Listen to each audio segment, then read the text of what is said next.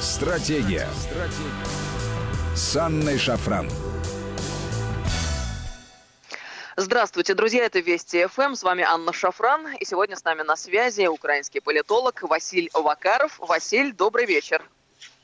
Здравствуйте, Анна, здравствуйте, уважаемые зрители и слушатели. Очень давно с вами не слышались в эфире. Рада встрече, Василь. А, напомню, взаимно, друзья, наши взаимно. контакты. Взаимно, Анна. Да, смс-портал 5533, короткий номер со слова «Вести». Начинайте сообщения свои. И WhatsApp, Viber, плюс 7903 170 6363. Сюда можно писать бесплатно. Василь, ну, лето, наконец, наступило. Погода хорошая, наконец. Солнце светит, небо голубое. Как-то с коронавирусом более-менее постепенно мы справляемся, да практически справились. Очень хочется надеяться, что во веки веков больше не повторится э, такого морока, который мы пережили не так давно во всех странах, и в России, и на Украине. А в связи с этим, конечно же, очень хотелось бы чего-нибудь позитивного. И у меня в связи с этим э, к вам предложение, Василь. Почему бы уже да. нам э, не разрешить все наши проблемы, а, расставить точки над «и», вам успокоиться насчет Крыма, насчет Донбасса, зажить спокойной жизнью, начать дружить. Я вот тут смотрю, у вас э, в Верховной Раде есть же все-таки здравые голоса раздаются. Украина навсегда потеряла Крым из-за действий Киева против жителей полуострова. И это ведь не кто-то сказал, а бывший депутат Верховной Рады Анна Герман, ваша э, девушка выразила мнение такое, кстати говоря, рассуждая о конфликте в Донбассе раскритиковала отношение властей к Минским соглашениям, которые Украина не выполняет. А говорит, мол, из-за этого страна приобрела имидж государства, которое не считается со взятыми на себя обязательствами. Ну и так далее и тому подобное. Уверена, не только Анна Герман так э, думает, но и еще многие-многие, сотни и тысячи людей в вашей стране. Почему бы уже не посмотреть Василь правде в глаза и э, не зажить нормальной жизнью? Вопрос. Но вот, э, Анна, поскольку вы задали такой вопрос и такую тему, а тем более программа называется «Стратегия», я начну с позитива. Позитив у нас какой? Э, но если мы вспомним прошлый год, прошлое лето, июль месяц, в Украине закончилось одно событие, мы избрали нового президента, президентом стал Зеленский, и фактически мы вот через несколько дней буквально, мы, мы жили в преддверии досрочных выборов в парламент, Верховную Раду Украины, то есть наш законодательный орган. Это было год тому назад. Вот спустя год э, правления власти Зеленского, поскольку он президент, э, его фракция «Слуга народу» имеет большинство в, стра- э, в парламенте, Петр Порошенко, бывший президент, активничает, очень сильно активничает, похудел, постройнел, назвал себя главным оппозиционером. То есть как бы вот это позитив такой, что политическая жизнь в Украине, она происходит. Она есть. Есть лидеры, есть оппозиция, есть власть. А другое дело, насколько власть э, эффективно работает, потому что э, очень сильно критиков, э, раздается критика внутри страны. Э, достаточно мощно, я сказал, набирает, с одной стороны, а, так званый, так называемый или самопровозглашенный оппозиционер Порошенко, а с другой стороны набирает также оппозиционная платформа «За жизнь» с лидерами Бойко и Медведчука. А, что касается, как вы сказали, давайте наконец-то ставим точки над «и», а, привели цитату Герман. Я, знаете, я очень рад, э, что вы цитируете Германа, а не цитируете, например, там Фарион или там еще каких-то Дрездива, или, ну, э, этих персонажей очень часто цитируют на ваших федеральных каналах, и я уже устал отбиваться от тех вот, знаете, наци, националистов-нацистов и их идей, и их идеологий. Что касается э, Анны Герман и подобного рода заявлений о Крыме, о Донбассе. А знаете, не только Анна Герман, очень много депутатов фракции «Слуги народа», а еще раз напомню, россиянам, что это лидирующая фракция, она имеет большинство в парламенте. Так вот, там есть очень много депутатов, по крайней мере, мне известно как минимум 3-4 человека, которые придерживаются ровно таких же взглядов.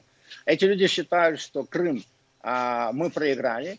Эти люди считают, что Крым, а, значит, а, не вы забрали у нас Крым, а мы за него не воевали и добровольно отказались. Ну и, наконец, наведу цитату, буквально цитата на, на этой неделе – а президент Украины э, был в Одессе, мы отмечали День э, военно-морского флота Украины, и вот президент Зеленский там заявил публично, что мы никогда, а, мы никогда не забудем тех, кто забрал у нас Крым, но мы никогда не простим тех, кто отдал Крым. Ну, я практически цитирую. Поэтому, ну, что касается Крыма, действительно, в Украине есть э, вот и такие публичные заявления даже президента. Относительно э, Донбасса, Анна, знаете, а относительно Донбасса тут ситуация сложнее, тут ситуация гораздо критичнее, поскольку на Донбассе продолжается война, на Донбассе продолжается конфликт. Конфликт, к моему огорчению, к моему, ну, к сожалению, скорее всего, будет заморожен, поскольку, ну, к тому все идет. Поэтому, ну, пока вот э, на, ваш, на ваше предложение давайте расставим точки над «и», пока мы не готовы расставить точки над «и». Но, вы знаете, мне очень хочется, вот это я уже честно, откровенно положа руку на сердце, э, хочу сказать, э, какого-то конструктива и более такого эффективного взаимодействия. И, конечно же, вы сейчас, когда привели эту фразу Зеленского про Крым, про его потерю, про то, что не боролись, это, с одной стороны, э, вызывает э, встречный э, вопрос с нашей стороны, а каким образом Украина Крым получила, тут же хочется вспомнить Хрущева и так далее, но в принципе, ради того, чтобы достичь какого-то более-менее конструктивного взаимодействия, мне кажется, да и бог с ним, можно на время поставить на холд вот этот вопрос. Ради чего? Ради того, что чтобы продолжить линию, которую Зеленский взял, я-то вот теперь уже несколько иначе смотрю на вещи. Сказал Зеленский, мы виноваты в том, что Крым мы потеряли. Ну, это, на мой взгляд, э, такой первый шаг э, на пути э, к более разумному взаимодействию. Вот хотелось бы сделать еще несколько шагов вперед. Вы упоминали Порошенко сейчас, Василий. Вспомнили Медведчука да. и Бойко. Вот хотелось бы немного здесь поподробнее, учитывая ту самую бурную политическую жизнь, о которой вы говорили только что. Вот каков расклад сил, как сейчас развиваются события, а, на чьей а, стороне, а, скажем так, фортуна и какая линия ну, имеет, наверное, больше сейчас вес и больше симпатии со стороны людей. И вообще, есть ли желание вот э, на местах уже какого-то более качественного и фундаментального сдвига? Вот как вы полагаете, по вашим ощущениям? Но давайте я, я начну э, буквально из, из тех объективных вещей, которые происходят в Украине, и формально из расклада сил э, в парламенте, то есть публичный расклад сил без пока без всяких, э, э, скажем, домыслов, э, конспирологии и так дальше. Вот у нас в парламент э, уже фактически год э, попало пять политических сил. Первая политическая сила с конца, которая заняла э, последнее место, набрала всего несколько голосов, но прошла, это такая э, фракция «Голос». А у нас возглавлял ее до недавно, такой у нас есть певец э, Вячеслав Вакарчук, или Слава Вакарчук, Славко Вакарчук. Так вот он, Но он как-то недавно очень быстро полномочия... устал от политической да. жизни и да. решил, вот, что вот, заниматься творчеством знаете, подручнее знаете, я, я как человек, э, пытаюсь, пытаюсь, пытающийся критически мыслить, вот удалось Славко дважды войти в одну воду и дважды выйти, потому что он уже такой кульбит сделал. Я напомню, что когда был Ющенко при власти, Вакарчук был э, тоже э, в Верховном Совете, ничем себя там не отметил, сказал, что ему скучно и ушел. Ровно такую же комбинацию, но он уже теперь лидер фракции, он осуществил и сейчас. Пошел петь. Ну да и бог с ним. Но, кстати, его политическая сила по последним, по крайним раскладам, по крайним а, социальным а, а, опросам, которые ежеквартально, иногда даже часто выходят в Украине. Есть 4-5 э, таких мощных компаний социологических, они выдают свои результаты. Так вот, по крайним результатам его политическая сила набирает где-то 1-1,5%. То есть фактически растворилась. Нету ее. А, следующая партия – это Батьковщина с той же, той же Юлией Тимошенко. Она топчется на месте. Она не набирает, не растет. То есть она, как, как, знаете, как то, что называется болото, у нее есть свой ядерный электорат, и поэтому она, и, кстати, ничем таким особенным она себя не отметила. А вот дальше тройка лидеров, которых я уже назвал. Третьим идет э, Европейская солидарность Порошенко, вторым э, оппозиционная платформа «За жизнь» э, Медведчук-Бойко, и лидером остается «Слуга народа». Это по партиям. Фактически такой же расклад и в том, что называется личности. Да, лидирует Зеленский, порядка 30% голосов. Дальше идет э, Бойко-Медведчук, порядка 17-20%. Дальше идет Порошенко и, соответственно, э, Тимошенко. Так вот, э, вот такой политический расклад внешне и то, что называется публично. Что касается реалий, то а, на самом-то деле, а, если сравнить погоду, да, год от года, июль прошлого года, июль этого года к июлю прошлого года, то Зеленский очень сильно проиграл. Он проиграл фактически в два раза больше, нежели людей, которые голосовали за него во втором туре. И его политическая сила потеряла. А вот приобретает как раз а, именно благодаря таким, знаете, ну, четким, а, по крайней мере, акцептам своей деятельности, достаточно пророссийским, я бы сказал, да, набирает э, политическая сила номер два, это э, оппозиционный блок «За жизнь» и Медведчук Бойко. Он делит, потому что тоже набирает э, Порошенко. Вот между этими двумя, тут, посмотрите, Анна, в чем, почему я так подробно это сказал? Именно если мы можем, э, если мы можем говорить о, о политике в Украине с точки зрения идеологии, я еще раз говорю, если мы можем, то вот идеологически эти силы крайне разные. То есть они, если брать э, э, э, ЕС Порошенко, то это такая национал-патриотическая сила, которая хочет идти в НАТО, которая тащит э, куда-то Украину в Европу. А вот ОПЗЖ, наоборот, она выступает за нейтралитет, она выступает за нормальные отношения с Российской Федерацией. И вот между этими двумя силами, я еще раз подчеркиваю, идеологически идет борьба. Идет борьба за электорат, и в конце концов у нас вот осенью будут местные выборы. Вот эти о, две политические силы растаскивают то, что называется электорат Зеленского. Но вот для меня, как для русского человека, очень духоподъемно звучат эти ваши рассказы. Почему? Потому что э, оппозиционная платформа «За жизнь» Бойко и Медведчук на втором месте э, да. это такая серьезная надежда на то, что еще немного, еще чуть-чуть, и мы выйдем на ту генеральную линию, которую очень сильно ждем. Василь, ну, может быть, уже в конце концов договоримся. Ну, возьмите себе Львов, там прилегающие территории. Пусть Галичина у вас будет, а Киев все-таки мать городов русских. Новороссия, Малороссия, это все всегда была наша русская земля, и вам же гораздо лучше живется. Ну, согласитесь, и жилось тогда, когда мы были единой страной. А сейчас вот эта вся катавасия, зачем это все устраивать? Смотрите, как всем тяжело, как страдает народ украинский. Э, под оккупацией Бандеровской вы находитесь уже несколько лет. Надо уже решать вопросы, в конце концов. Ну, Анна, мне нравится такое ваше игривое настроение, чувствуется, знаете, ну, женственность, пятница. Я, пожалуй, давайте я поддержу вашу эту линию, хотя, конечно, э, мне будет тяжело. Тяжело почему? Потому что, э, смотрите, Василий, мне нравится ваше настроение сегодня. Вы говорите, вы говорите, вы говорите, возьмите себе Львов, отдайте Киев и так дальше. Вы же не говорите, возьмите себе Кубань, там, э, давайте разделим Псков и так далее. Но я не буду залазить, боже упаси, чтобы я знаете, где-то даже в шутке а, кто-то понял, что я там имею какие-то территориальные претензии. Нет, дело в другом. Дело в том, что а, фактически а, страна-то Украина, если мы посмотрим на симпатиков и антипатиков, то вот то, что называется Одесса, то, что называется Харьков, то, что называется Запорожье, это все а, вот э, силы, где а, оппозиционная платформа черпает а, как раз своих сторонников. Но там же сильны позиции и Зеленского. Так вот, они пересекаются. Пересекаются те люди, которые голосовали в свое время за Зеленского, они уходят от него,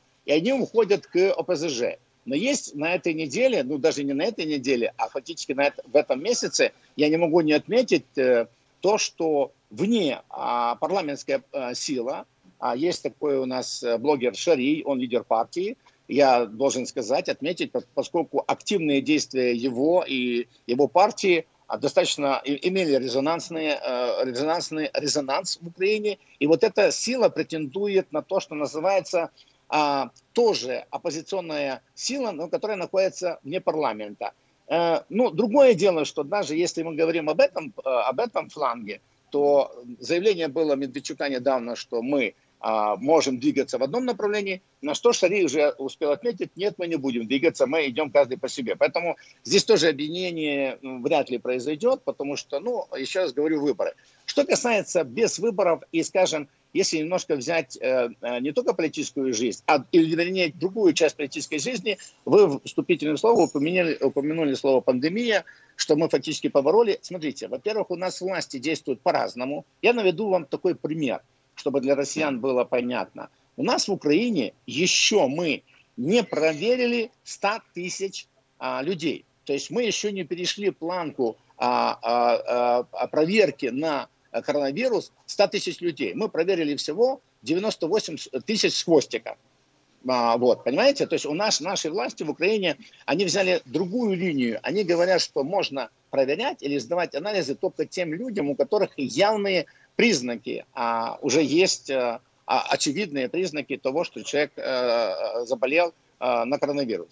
А у вас в Российской Федерации совершенно другая ситуация. Вы массово проводите тестирование, вы массово проверяете людей, вы уже проверяете на антитела. То есть у нас с вами, вернее так, у российских и украинских властей совершенно другой подход к э, этому вопросу. А второе, что, к сожалению, для нас, вот Украина, у нас сейчас такая, знаете, если у нас в среднем по сутке болели раньше 200-300 людей, то мы уже сейчас давно привыкли к тому, что и 900, и 1000 людей а, болеют. То есть у нас кривая болезни растет, Аннушка. У нас, к сожалению, плохая ситуация в Украине, если говорить в целом, с пандемией. И отсюда э, а, мы имеем такое последствие, что, например, страны ЕС, а, с кем Украина имеет ассоциацию, напомню, на сегодняшний день она еще действительно, она фактически ну, приостановилась, потому что нас не пускают в страны Европы. Украинцев не пускают, поскольку у нас очень много больных, у нас ситуация с пандемией плохая. Вот. Поэтому здесь вот, э, к сожалению, я вынужден констатировать, что, что у нас ситуация не настолько хороша, как у вас. А что касается э, экономики или что касается других отношений, то, знаете, я же очень слежу за высказыванием ваших лидеров, политиков, того же министра иностранных дел Лаврова, президента России э, Путина. И за последнюю, на этой неделе, и Лавров, и Песков, и Матвиенко, достаточно, и господин Козак, который да, отвечает от вас, представитель э, Российской Федерации в трехсторонней контактной группе, а, достаточно жестко прошлись, именно публично прошлись по а, позициям Украины, потому что, ну, с их э, точки зрения мы не выполняем Минские соглашения. Поэтому здесь таким повеяло таким холодком или даже холодом от того, от ваших политиков, ну, от людей, которые олицетворяют публичную власть Российской Федерации в сторону України. Від цього мені дуже лячно. Это если по-русски? Но э, мне очень тревожно, если как гражданину, мне очень тревожно от таких заявлений, от таких заявлений публичных людей, потому что э, я понимаю, что за этими заявлениями возможны действия.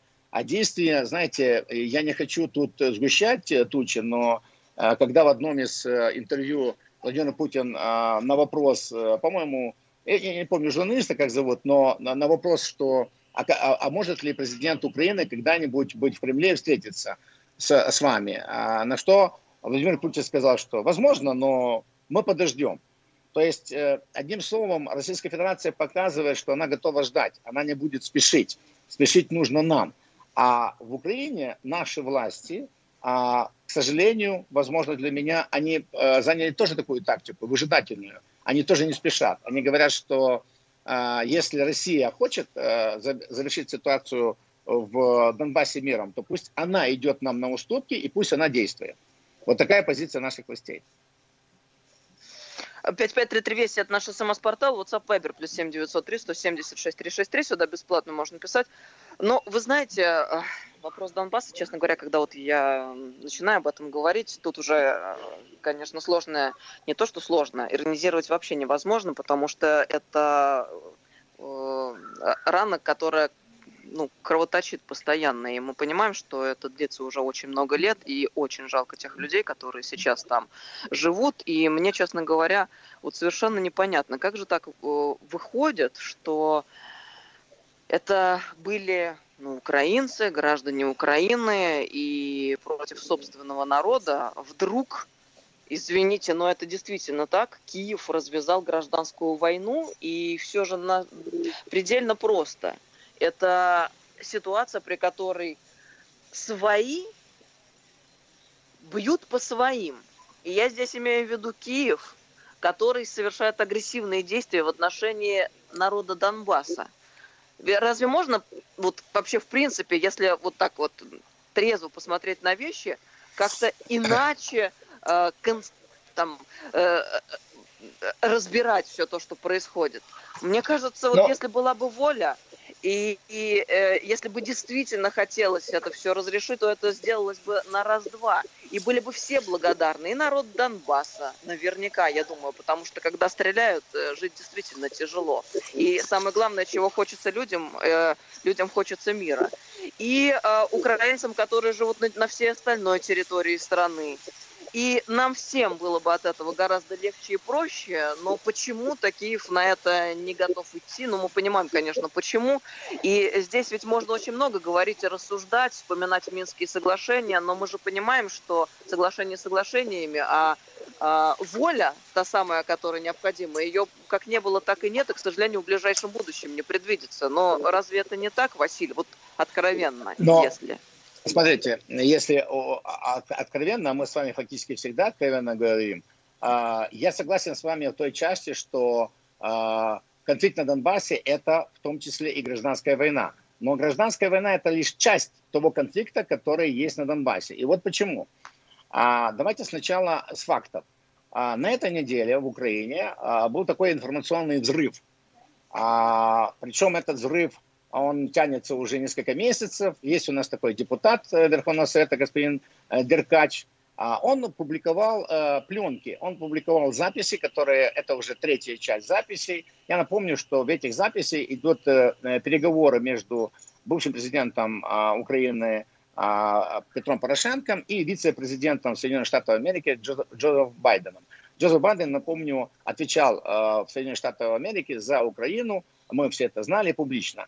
Так вот, на этой неделе была тоже порция, Деркач провел пресс-конференцию, на которой была опубликована порция переговоров между Порошенко и Байденом. Кстати, там же были и да, опубликованы и, часть переговоров Василий, что касается Да-да-да. этих переговоров, давайте продолжим наш разговор через несколько минут, сразу после новостей. Я напомню, с нами сегодня Василий Вакаров, украинский политолог, 5533 Вести, СМС-портал, WhatsApp, Viber, плюс 7903 176 363. Стратегия. Стратегия. С Анной Шафран.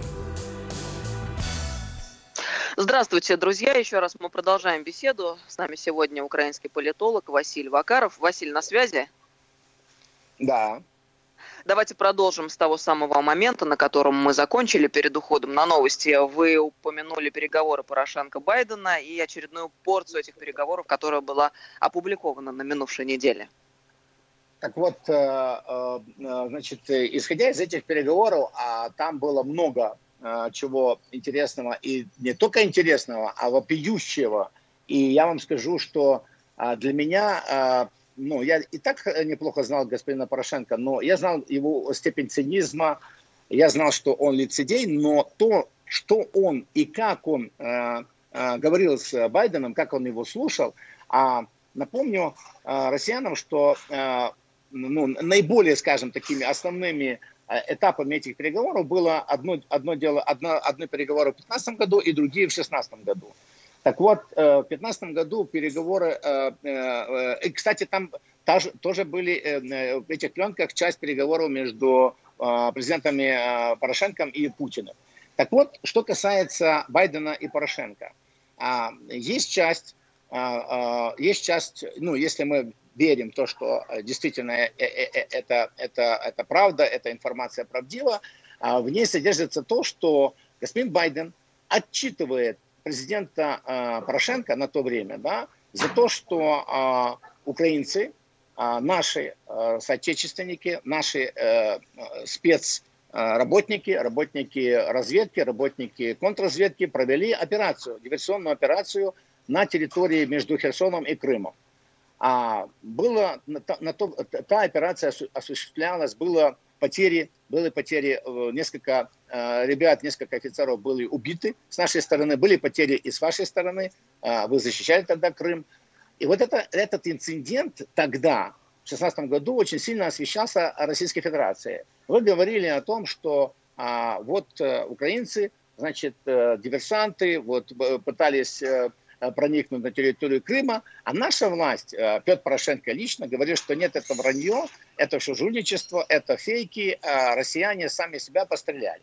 Так вот, из этих записей свидетельствует, что это действительно была операция. Действительно, операция проводилась украинскими военными. Мало того, Джозеф Байден отчитывал Порошенко за эту операцию, поскольку она, была не, она не была согласована с Соединенными Штатами Америки. И Байден еще и прикрикнул, сказал, не дай бог, будет еще повторение. То есть, во-первых, а, мы благодаря этим записям мы понимаем, что а, власть в Украине полностью контролировалась э, на то время Соединенных Штатов Америки. Причем а, Байден мог позвонить Порошенко, он мог позвонить Яценюку, он мог позвонить Аваку, он мог позвонить э, председателю Национального банка. Все эти люди, и Нацбанк, и министры, и э, президент, так или иначе сотрудничали с послом Украине на то время, то ли ездили посольство, то ли к ним ездили. У всех их, у всех их окружений, в, наших, в окружении наших должностных лиц были инструктора американские, которые рассказывали, что делать и как делать.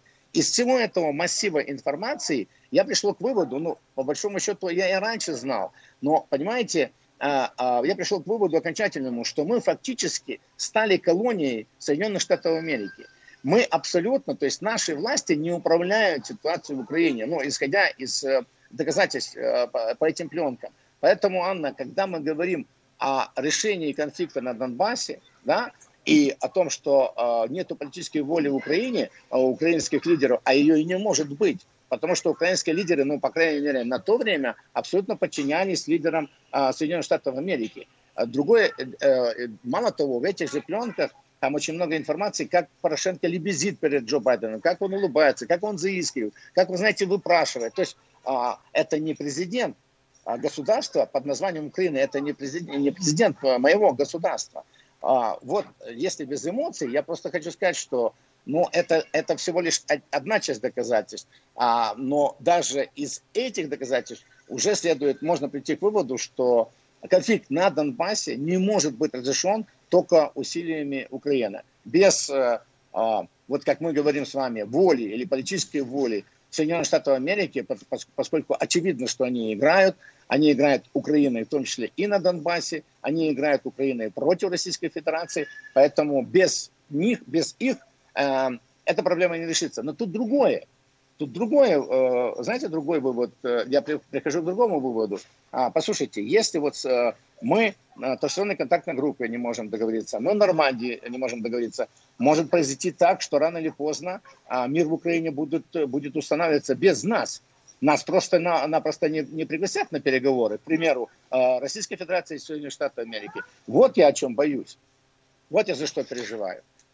Василий, я просто поражена, честно говоря, вашему э, трезвомыслию, потому что, э, ну, в последнее время, давайте честно скажем, э, к сожалению, э, очень часто дискуссия относительно российско-украинского вопроса, она сводится к такому э, эмоциональному противостоянию и невозможности услышать друг друга. Но когда вы, человек, который позиционирует себя как абсолютно про украинский политолог, э, говорите такие слова, э, это вызывает, конечно, колоссальное уважение. И вы знаете, я тут о чем хотела сказать. Э, тут накануне же прозвучало интересное предложение как раз-таки с украинской стороны по поводу перехода в будапештский формат переговоров мало в чем вообще можно согласиться с украинскими политиками в последнее время, на мой взгляд. Но в одном нет сомнений. И мы говорим, и они говорят о том, что нормандский формат не работает. Вот сколько прошло лет с его основания подвижек по большому счету ноль. В Донбассе как стреляли, так и продолжают стрелять люди, как гибли, так и гибнут. Соглашения по обмену пленными заключались в другом двустороннем формате. Минские соглашения, ну, священная корова, корова нормандского формата, давно, давайте прямо скажем, набили оскомину.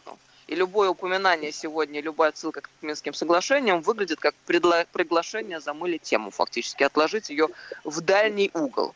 Украина их реализовывать не хочет и не будет. Об этом и ваши люди говорят. Вот мы сегодня вспоминали экс-депутата Верховной Рады Анну Герман отлично это понимают mm-hmm. и в Европе, и в России, и на Донбассе. И вот, знаете, недавно совсем э, иронизировали многие у нас в России по, по поводу предложения вашего украинского вице-премьера Алексея Резникова, который предложил Великобритании и США, подписавшим в 1994 году Будапештский меморандум, начать консультации по положению в Донбассе.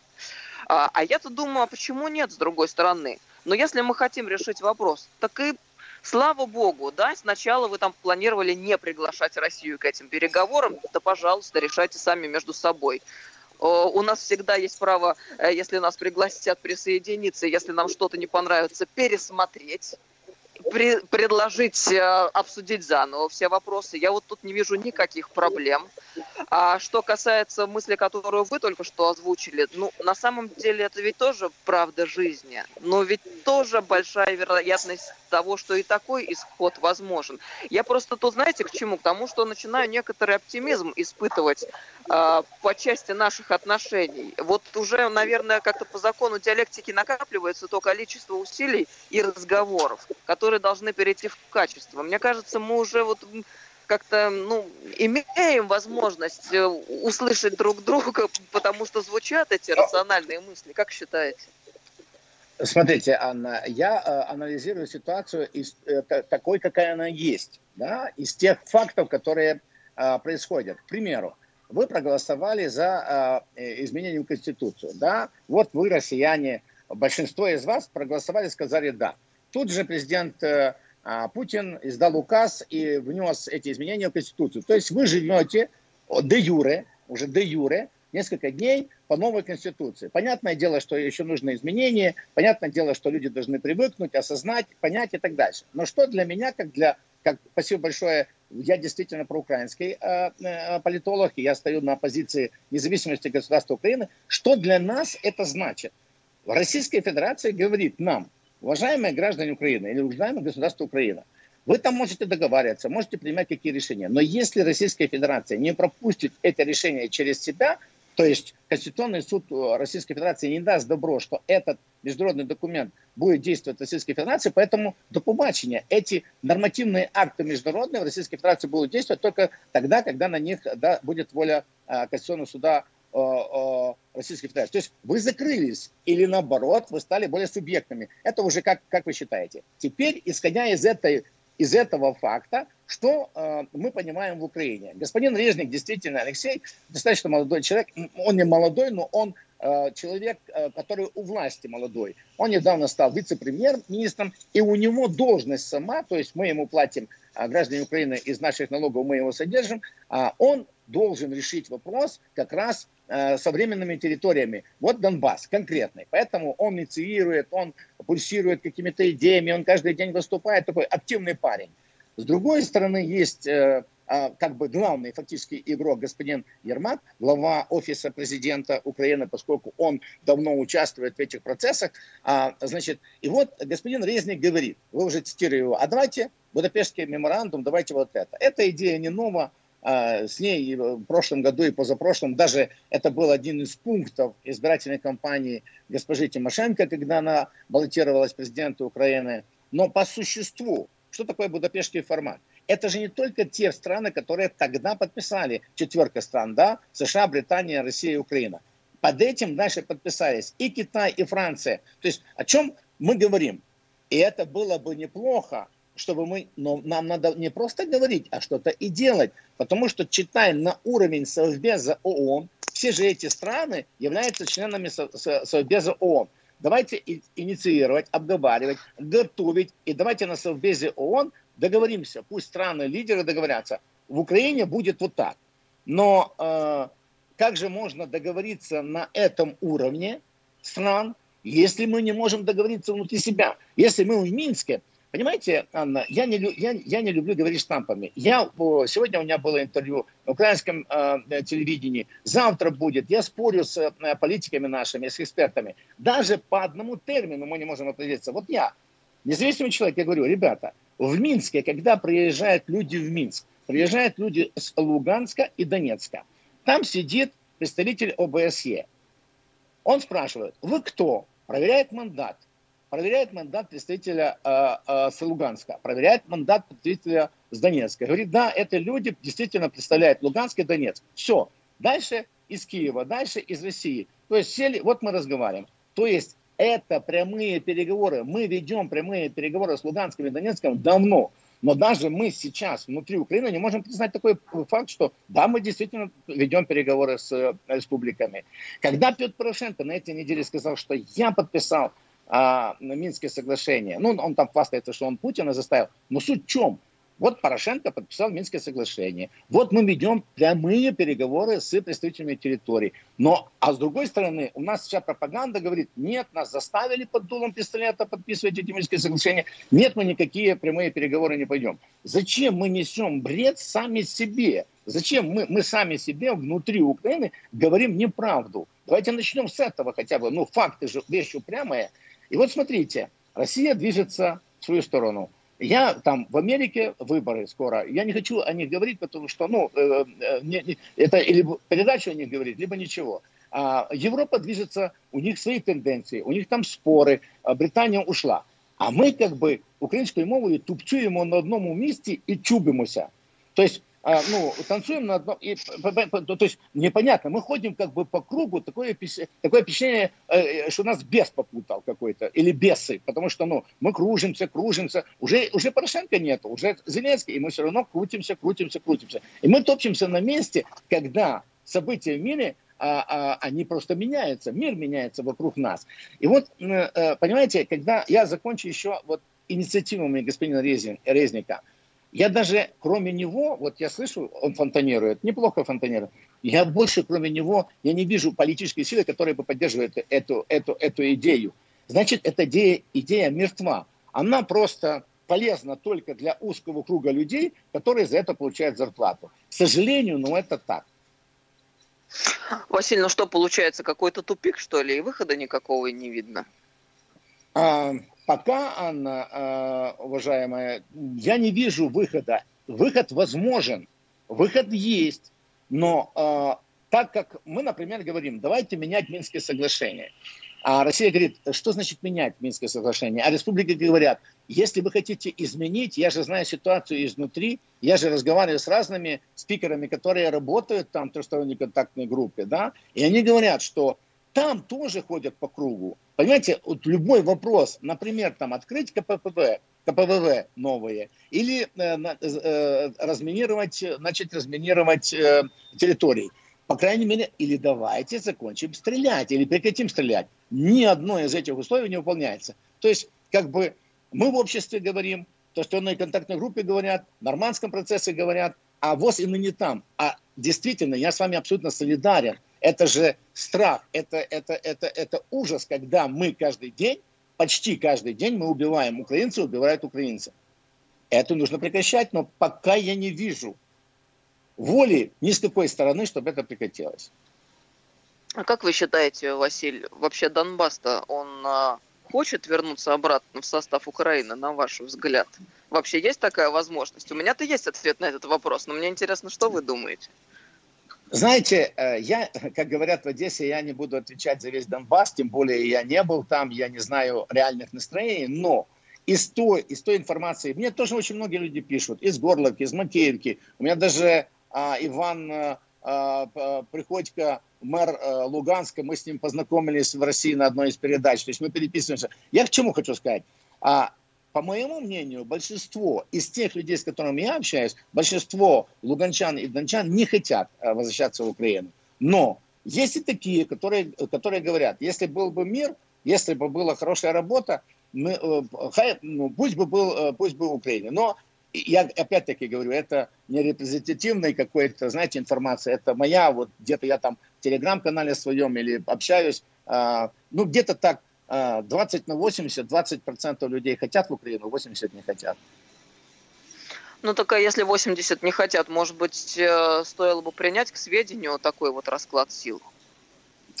Но, видите ли, в Донбассе, э, если говорить о Донбассе, о людях, которые выехали из Донбасса, у вас же уже в Российской Федерации начался новый политический цикл. Я знаю, к примеру, э, Захар Прилепин возглавил партию, э, там есть э, членами этой партии стали люди, выходцы из Донбасса, да, там главный идеолог. Ну и, и вот они говорят, давайте проведем референдум, и, значит, э, пусть Донбасс присоединится к России, в том числе Абхазия, Приднестровье. Ну, понимаете, эти люди, я опять-таки, они молодые как политики, достаточно популистская такая вещь, давайте, давайте, ну, я не, я не, я, я не вижу ну, по крайней мере, я не слышал ни от одного, еще раз подчеркиваю, ни от одного политика или людей, которые занимаются, отвечают за внешнюю политику Российской Федерации, я не слышал такого, что давайте мы начнем думать о том, чтобы а, Донбасс присоединить. Другое дело, что я знаю реалии российские. Вы сначала делаете, потом э, публикуете. Ну, как с Крымом было, например, да. Поэтому, ну, э, у, вас, у вас, скорее всего, так и будет. А что касается... Мы осмотрительно э... действуем так, чтобы не сбить э, э, карты раньше времени. Да, да, да, это есть, есть, есть такое, есть такое. Но, а, понимаете, э, э, во-первых, действительно, ну, не все э, люди в Донецке хотят э, а, быть в Российской Федерации.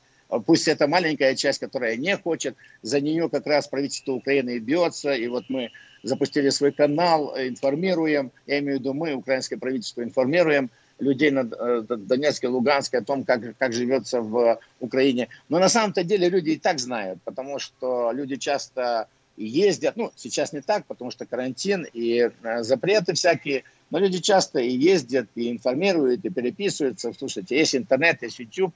А, я не знаю, Анна, понимаете, э, сложнейший вопрос вот в чем заключается – а когда мы, наше украинское правительство, говорит, что мы будем реинтегрировать Донбасс, или интегрировать Донбасс, или соединяться, еще какие-то термины, а дальше а, за этими словами идут предложения. Так вот, в этих предложениях, в этих предложениях, ну, к моему удивлению, к моему ужасу, я, например, я не о Донбассе, а о Крыме, буквально одну, одну фразу.